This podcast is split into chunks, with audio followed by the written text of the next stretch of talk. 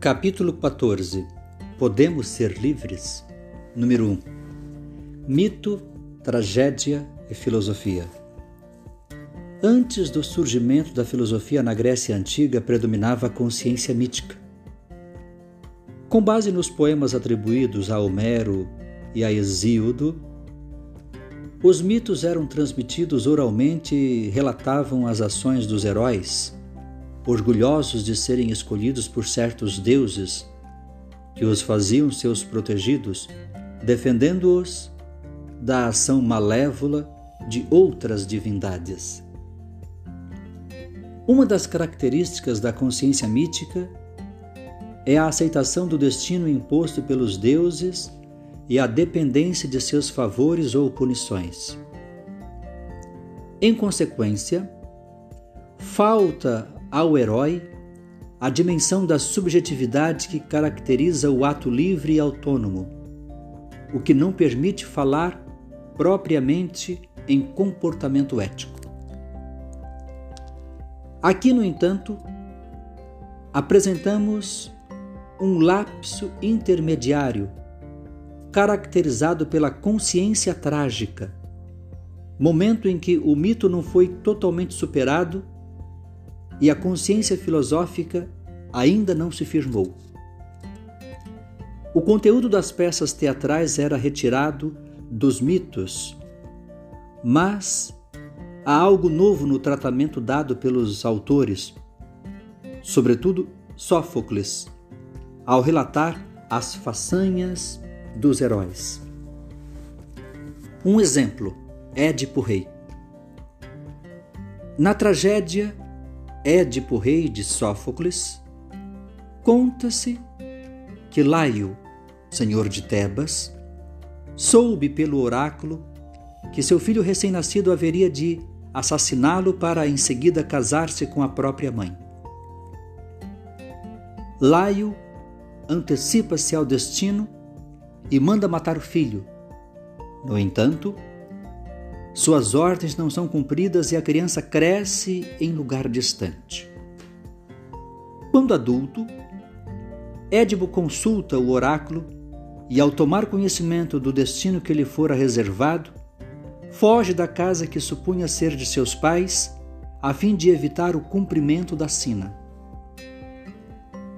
No caminho, desentende-se com um estranho e o mata. Mas esse desconhecido era, na verdade, seu pai. Entrando em Tebas, Édipo casa-se com Jocasta, viúva de Laio, ignorando ser ela a sua mãe. Embora o enredo da história tenha sido tomado do mito, as figuras lendárias apresentam-se com a face humanizada agitam-se e questionam o destino. A todo momento emerge a força nova da vontade que se recusa a sucumbir aos desígnios divinos e tenta transcender o que lhe é dado por meio de um ato de liberdade. Apesar de no final vencer a irracionalidade, Édipo não foi um ser passivo a tragédia consiste justamente em revelar a contradição entre determinismo e liberdade, na luta contra o destino levada a cabo pela pessoa que emerge como ser de vontade. Quando, no final, Édipo se cega, diz: Foi o deus Apolo que me quis submeter a esta amargura, porém, a mão que golpeou meus olhos não foi a de ninguém, senão a minha. Que mais pudera eu desejar ver, se a vista só me dava desprazer? Édipo Rei, Sófocles.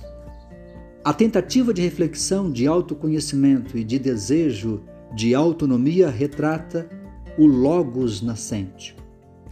Daí em diante, a filosofia representará o esforço da razão em compreender o mundo e orientar a ação.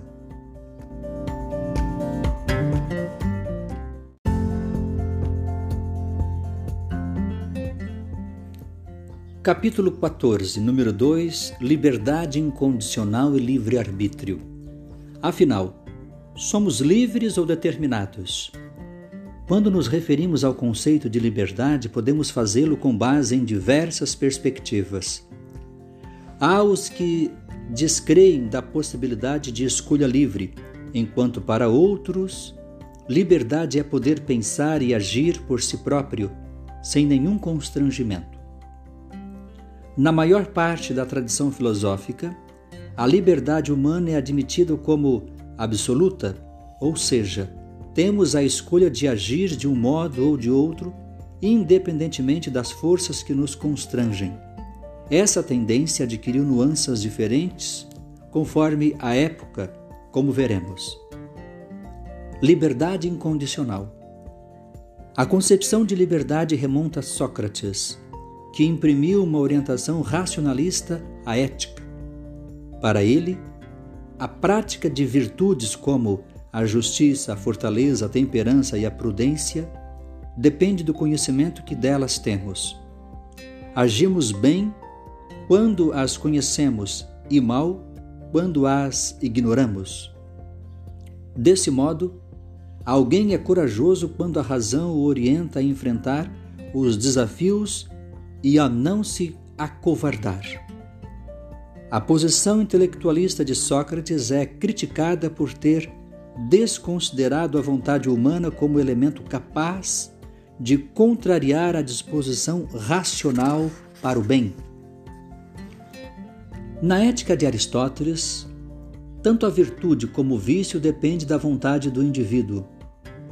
Trata-se do conceito de liberdade incondicional pela qual podemos agir de uma maneira ou de outra, independentemente das forças que nos constrangem. Sobre essas forças, ao examinar as paixões humanas, Aristóteles define-as como apetites, a cólera, o medo, a audácia, a inveja, a alegria, o desejo. E por isso, não depende de nossa escolha.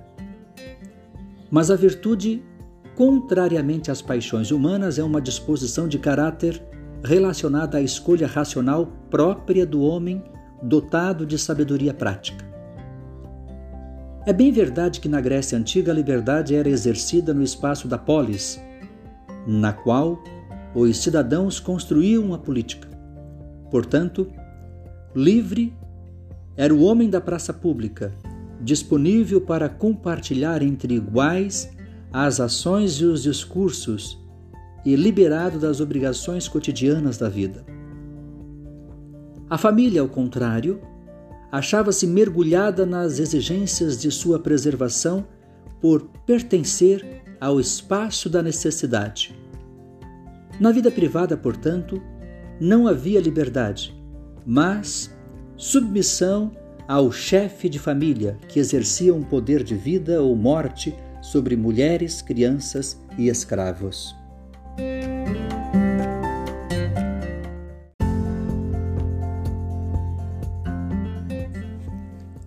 Capítulo 14 Livre-arbítrio A noção de liberdade interior, relacionada ao próprio eu e não mais vinculada apenas ao espaço público, só apareceu como discussão teórica com os primeiros teólogos cristãos. Agostinho de Tagaste, 354-430, ou Santo Agostinho, bispo de Hipona, África, foi o primeiro a usar o conceito de livre-arbítrio como faculdade da razão e da vontade em sua obra De Libero Arbitrio Voluntatis, sobre a livre escolha da vontade. No sentido ético, livre-arbítrio significa liberdade de indiferença, por meio da qual o sujeito age pela força de sua vontade, independentemente dos constrangimentos que sofre. Em seu livro Confissões, Agostinho relata a luta interna que culminou com sua conversão ao cristianismo, depois de ter levado uma vida por ele considerada dissoluta. A vivência dos conflitos de uma consciência atormentada pela noção do pecado o fez exaltar o poder da vontade. Se a razão conhece é a vontade que decide e escolhe.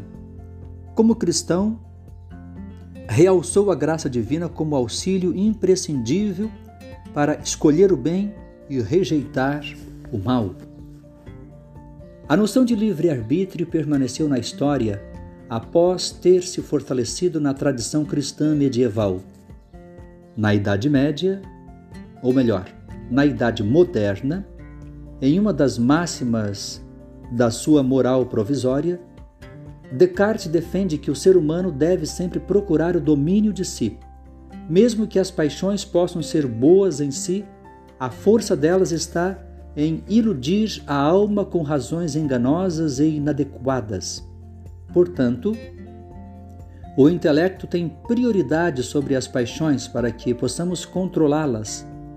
Do mesmo modo, Leibniz e Kant, embora de maneiras diferentes, reafirmam a faculdade do indivíduo de se autodeterminar com base apenas em sua consciência.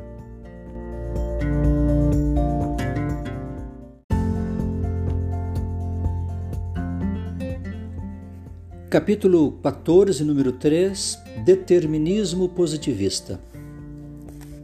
A posição do determinismo contraria o conceito de livre-arbítrio. De acordo com o determinismo científico, tudo o que existe tem uma causa. O conhecimento das causas garante a validade das leis científicas, que se sustentam pela forte probabilidade de certas causas produzirem sempre os mesmos efeitos. Por exemplo, uma barra de ferro se dilata com o aquecimento. A dilatação é um efeito inevitável que não pode deixar de ocorrer. Além da formulação de leis e teorias, o determinismo da natureza permite o avanço tecnológico. De início, o determinismo foi aceito como conceito básico para estabelecer o método rigoroso das ciências da natureza. Mas logo passou a ser referência para a compreensão dos fenômenos humanos. Para o filósofo francês Auguste Comte, 1798-1857, principal expoente da teoria positivista, o espírito humano teria passado por três estágios: teológico, metafísico e positivo. O último estágio é considerado superior por denotar a fase de maturidade intelectual da humanidade ao alcançar o conhecimento científico.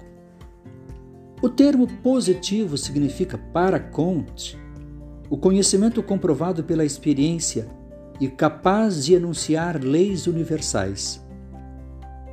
Portanto, para tornar-se positiva, a ciência sociológica deveria instrumentalizar-se como método das ciências experimentais. Comte apenas estabeleceu parâmetros para a nova sociologia, indicando a necessidade de serem examinados cientificamente os fundamentos da inteligência e da moral. Admitia também que o estudo das paixões ajudaria a evitar as turbulências que sempre perturbaram as ações humanas. Para Hippolyte Taine, 1828, 1893, discípulo de Comte, toda a vida humana social depende de três fatores: raça, meio e momento histórico. Portanto, o ato humano não é livre, mas causado por esses fatores dos quais não pode escapar. Se nossos atos são motivados sem que conheçamos o que nos mobiliza a agir, a liberdade humana não passaria de ilusão.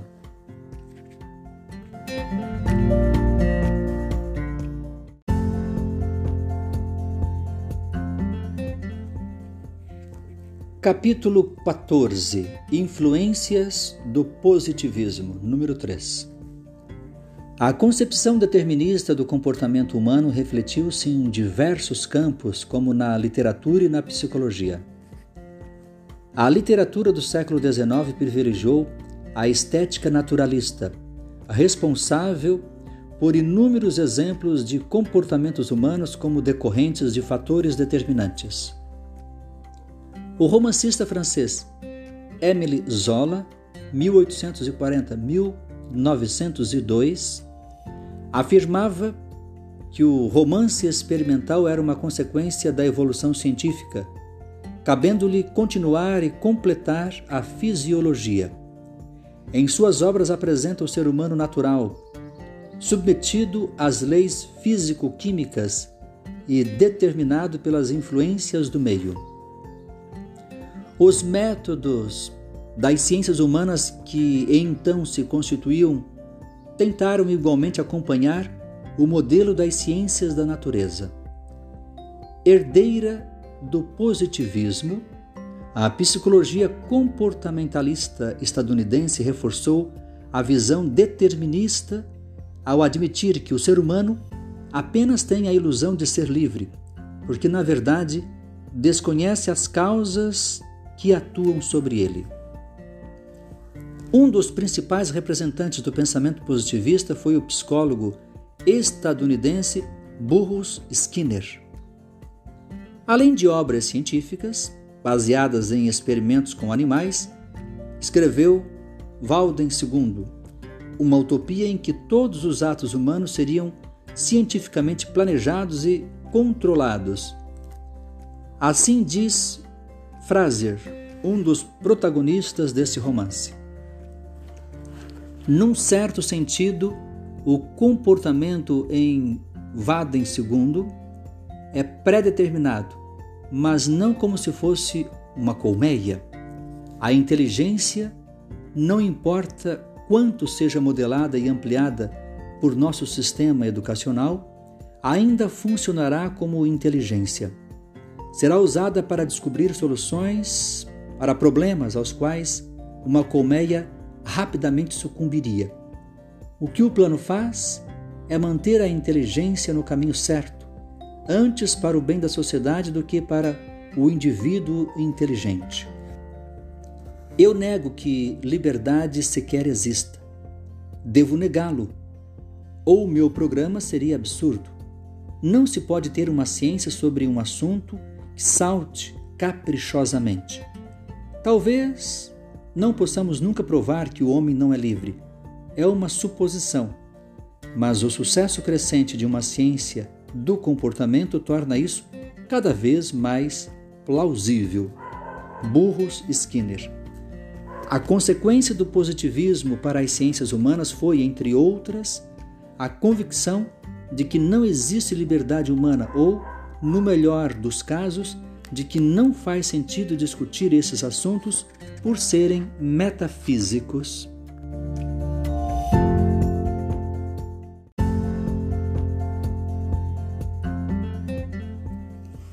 Capítulo 14, número 4 A liberdade em Spinoza. Na sequência, vamos examinar outras concepções que deslocaram o questionamento ao admitir que não interessa saber se somos livres ou não, mas como, baseando-se em determinantes e por meio deles, podemos exercer a liberdade. Voltemos o pensamento para o século XVII, mais especificamente para o filósofo holandês Baruch Spinoza, autor de uma teoria original considerada determinista por muitos e, portanto, negadora da liberdade. As consequências que de fato ele extrai da sua teoria seguem, contudo, no sentido inverso, em direção a uma concepção inovadora da relação corpo-alma e de uma ética da alegria e da liberdade, como aborda o próximo capítulo. Spinoza rejeita a concepção tradicional da liberdade como livre-arbítrio. Recusa-se também a desvalorizar as paixões, desde sempre subordinadas à razão. Para compreender essa mudança, é preciso examinar o que Spinoza entende por natureza de Deus e do homem. Espinosa panteísta? Para Espinosa, Deus não é um ser transcendente, separado de sua criação, como tradicionalmente é aceito, mas substância que constitui o universo inteiro e não se separa daquilo que produziu. Todas as coisas são modos da substância infinita. Por isso, Deus é causa imanente de seus modos, entre os quais o ser humano. Daí a conhecida expressão latina Deus silva natura, Deus ou natureza. Essa concepção costuma ser chamada de panteísmo. Spinoza afirma, além da existência necessária de Deus, que tudo que pode seguir-se da natureza divina, seus modos, por exemplo, deve ocorrer necessariamente. Em outro momento, define as ações livres como aquelas que são determinadas apenas pela sua própria natureza. Portanto, para o filósofo, os conceitos de determinismo e de liberdade não são incompatíveis.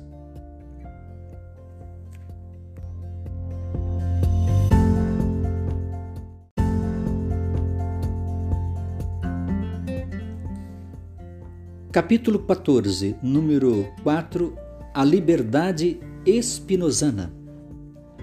Espinosa não nega a causalidade interna, o determinismo, antes a considera adequada para que o ser humano atinja sua essência.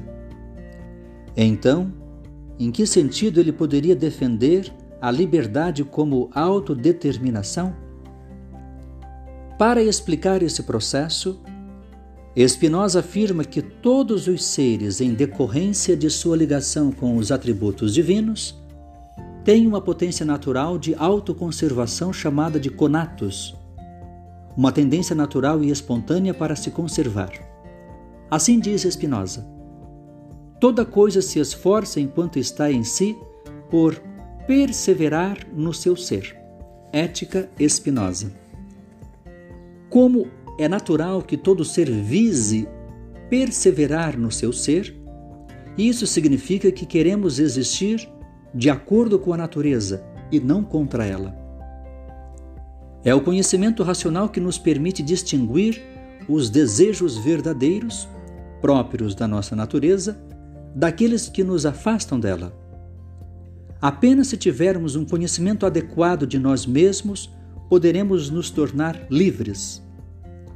Já os falsos desejos decorrem de um conhecimento inadequado, por serem estimulados exteriormente e se constituírem fonte de fantasias e ilusões. Os afetos que nos escravizam são aqueles que nos tornam estranhos a nós mesmos e, dessa maneira, impedem a expressão plena de nossa natureza. Quando a potência de existir, que é o desejo, se realiza conforme nossa natureza, sentimos alegria. Em contrapartida, se essa natureza é contrariada, sentimos tristeza. Alegria e tristeza são paixões, dimensões de nossa afetividade. No caso da tristeza, quando nos orientamos por valores exteriores a nós mesmos, nos tornamos heterônomos, isto é, nossa ação não é comandada por nós mesmos, mas por outros. Ao contrário, a realização do desejo que atende a uma necessidade positiva nos permite agir para realizar o nosso ser, o que nos traz alegria e libertação, porque aumenta nossa potência de ser.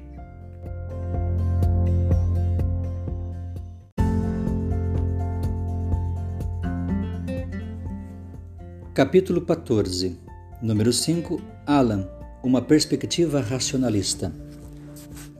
O filósofo francês Alan, pseudônimo de Emmeline Auguste Chartier, 1868-1951, faz parte do racionalismo francês, herdeiro de Descartes, Kant e também de Spinoza. Vejamos as respostas orientadas pela perspectiva racionalista, que privilegia a consciência moral como capacidade intelectual do conhecimento. Conforme essa visão, não há como negar que o ser humano sofre influências da cultura por ele herdada, do tempo e do espaço em que vive. No entanto, por ser consciente, é capaz de conhecer esses condicionamentos. Com base na consciência das causas e não a revelia delas, é possível construir um projeto de ação. Portanto, encontramos a liberdade no poder de transformação sobre a natureza do mundo e sobre a própria natureza humana. Como exemplo da relação determinismo versus liberdade, Alan conta que, quando era criança, acreditava que os barcos navegavam de acordo com a direção do vento. Se você alguma vez já observou um barco de pesca, quando navega contra o vento, suas voltas, seus enganos, seus zigue-zagues, você bem sabe o que é querer. Pois esse oceano nada quer de nós, nem mal, nem bem. Não é inimigo nem amigo. Se todos os homens morressem, se toda a vida se extinguisse, ele continuaria a se agitar. E esse mesmo vento sopraria segundo o sol.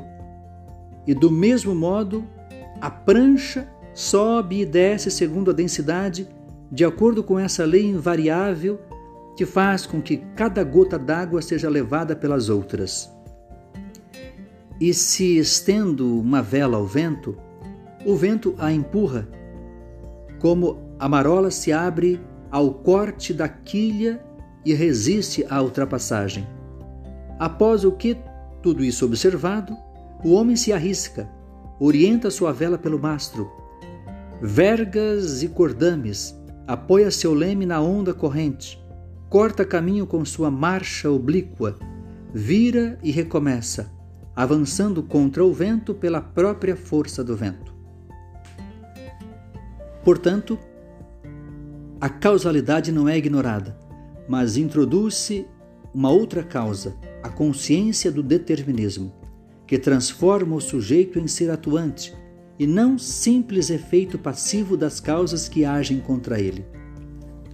A ação livre concretiza-se no trabalho do indivíduo como ser consciente e prático.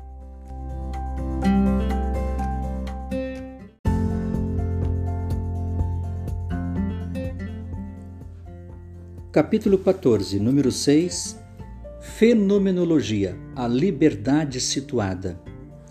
No século XX, diversos filósofos da corrente fenomenológica abordaram o tema da liberdade.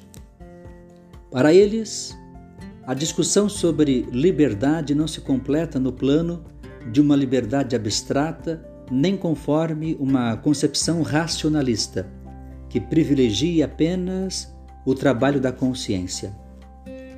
Os fenomenólogos consideram a liberdade do sujeito encarnado, situado e capaz de relacionar-se com o mundo e consigo mesmo.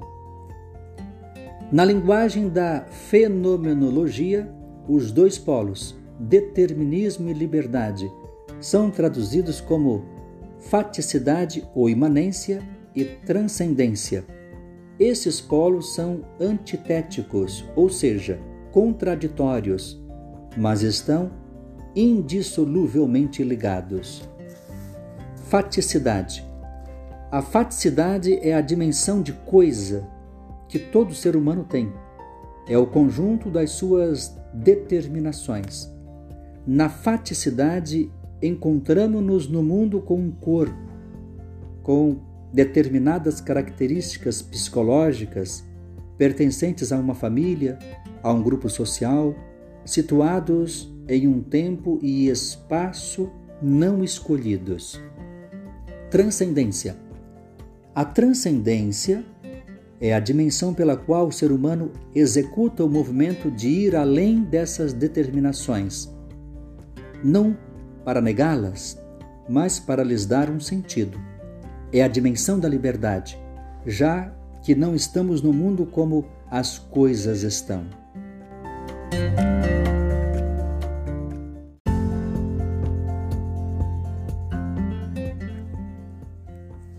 Capítulo 14 Merleau-Ponty O Mundo Percebido A fenomenologia de Maurice Merleau-Ponty relaciona a liberdade à compreensão do corpo, entendido como condição de nossa experiência no mundo. Para ele, meu corpo não é um objeto no mundo, mas é por meio dele que o mundo existe para mim.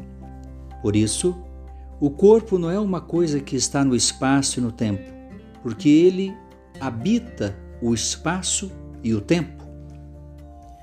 Merleau-Ponty desfez a ideia tradicional de que, de um lado, existe o mundo dos objetos, do corpo, da pura faticidade, e de outro, o mundo da consciência e da subjetividade, da transcendência. O que ele pretende é compreender melhor as relações entre a consciência e a natureza, entre o interior e o exterior. A verdade não habita apenas o homem interior, ou antes, não existe homem interior. O homem está no mundo, é no mundo que ele se conhece. Maurice Merleau-Ponty, Fenomenologia da Percepção. A realidade não surge da mesma maneira a percepção das pessoas, mas se dá com a vivência de cada um. Não aparece por meio de uma consciência explícita, mas por um modo de existir e de dar sentido ao mundo. De que modo essas questões se relacionam com a liberdade entendida como um plano de ação de transformação da realidade vivida? Em Fenomenologia da Percepção, Merleau-Ponty dá o exemplo de um operário que toma consciência da exploração a que sua classe está submetida e que se engaja na revolução. Essa consciência não brota de um esforço intelectual de conhecimento. Antes de ter clareza da situação, a adesão ao movimento operário amadurece na coexistência com o outro que compartilha das mesmas dificuldades de sobrevivência, do mesmo medo do desemprego, dos mesmos sonhos abortados. Enquanto para alguns essa situação aparece como uma fatalidade a que não teria meios de se opor, outros reagem diante dos fatos pelas reivindicações, pelas greves, por eventuais conquistas. A crítica feita às interpretações tradicionais está, portanto, no fato de que elas desconsideram o projeto existencial. A liberdade só se realiza se formos capazes de assumir nossa situação natural e social.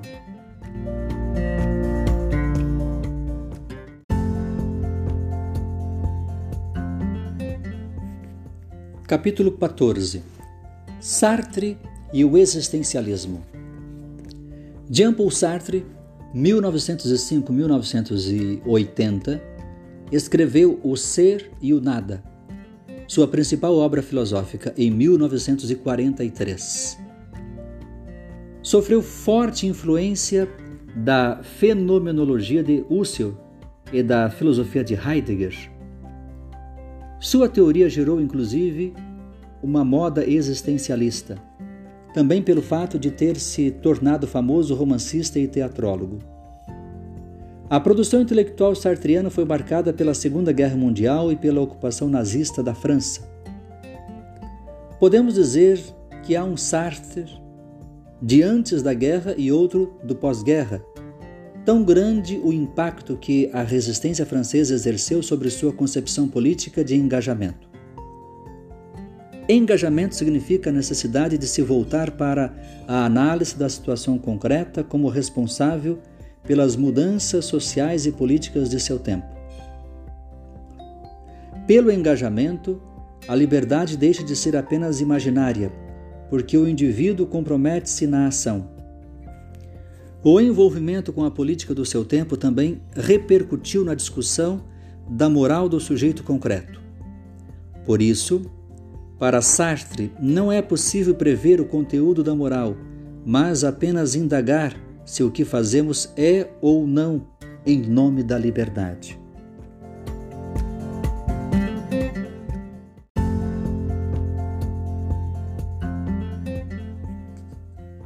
Capítulo 14 A existência precede a essência, Sartre.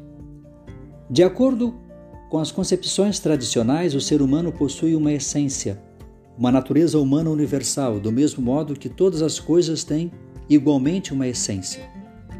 Por exemplo, a essência de uma mesa é o ser mesmo da mesa, aquilo que faz que ela seja mesa e não cadeira. Não importa que a mesa seja de madeira, fórmica ou vidro, que seja grande ou pequena, mas que tenha as características que nos permitam usá-la como mesa. Não é essa, no entanto, a posição de Sartre. Para ele, no caso do ser humano, a existência precede a essência, ao contrário do que ocorre com as coisas e os animais. O que isso significa? Assim diz Sartre. O homem primeiramente existe, se descobre, surge no mundo e que só depois se define. O homem, tal como o concebe o existencialista, se não é definível, é porque primeiramente não é nada. Só depois será alguma coisa e tal como a si próprio se fizer. Assim, não há natureza humana vista que não há Deus para a conceber. O homem é não apenas como ele se concebe, mas como ele quer que seja, como ele se concebe depois da existência, como ele se deseja após este impulso para a existência. O homem não é mais que o que ele faz. Tal é o primeiro princípio do existencialismo. Jean-Paul Sartre, o existencialismo é um humanismo. É a consciência autorreflexiva que distingue o ser humano de coisas e animais. Estes são em si por terem essência. Ao contrário, o ser humano existe, existe, é para si, no sentido de que sua consciência pensa sobre si mesma. É por meio do poder de se autoexaminar que o ser humano constrói seu projeto de vida. O que acontece ao indivíduo quando se percebe para si aberto à possibilidade de construir ele próprio sua existência?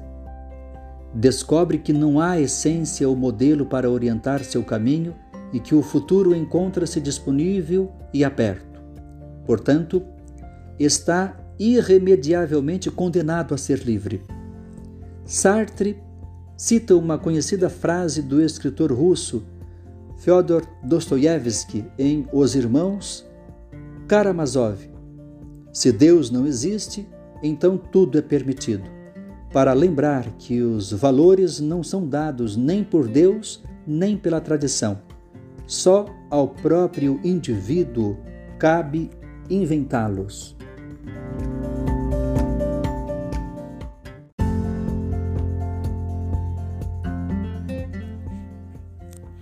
Capítulo 14 Sartre. Angústia e má fé. Eis que, ao experimentar a liberdade e ao sentir a consciência como que vazia, a consciência é nada. O indivíduo vive a angústia da escolha.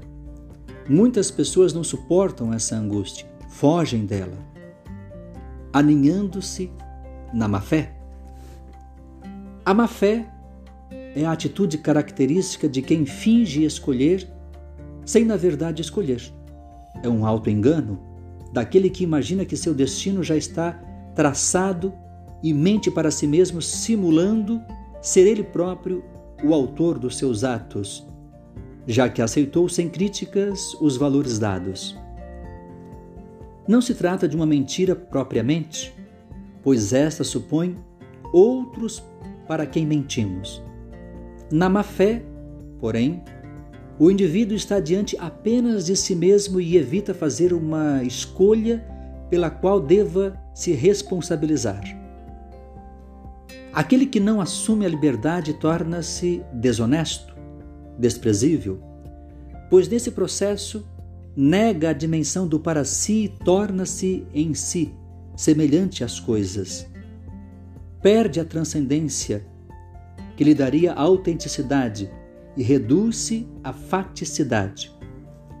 Sartre chama de espírito de seriedade esse comportamento de recusa da liberdade para viver o conformismo e a respeitabilidade da ordem estabelecida e da tradição. Esse processo é exemplificado no conto A Infância de um Chefe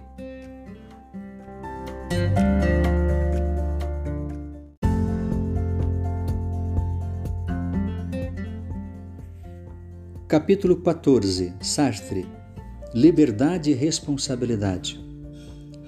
Seria um engano supor que Sartre defende o individualismo, cada um preocupando-se com a própria liberdade e ação. Contra esse mal-entendido, adverte. Mas, se verdadeiramente a existência precede a essência, o homem é responsável por aquilo que é. Assim, o primeiro esforço do existencialismo é o de pôr todo o homem no domínio do que ele é e de lhe atribuir a total responsabilidade da sua existência. E quando dizemos que o homem é responsável por si próprio, não queremos dizer que o homem é responsável pela sua restrita individualidade, mas que é responsável por todos os homens.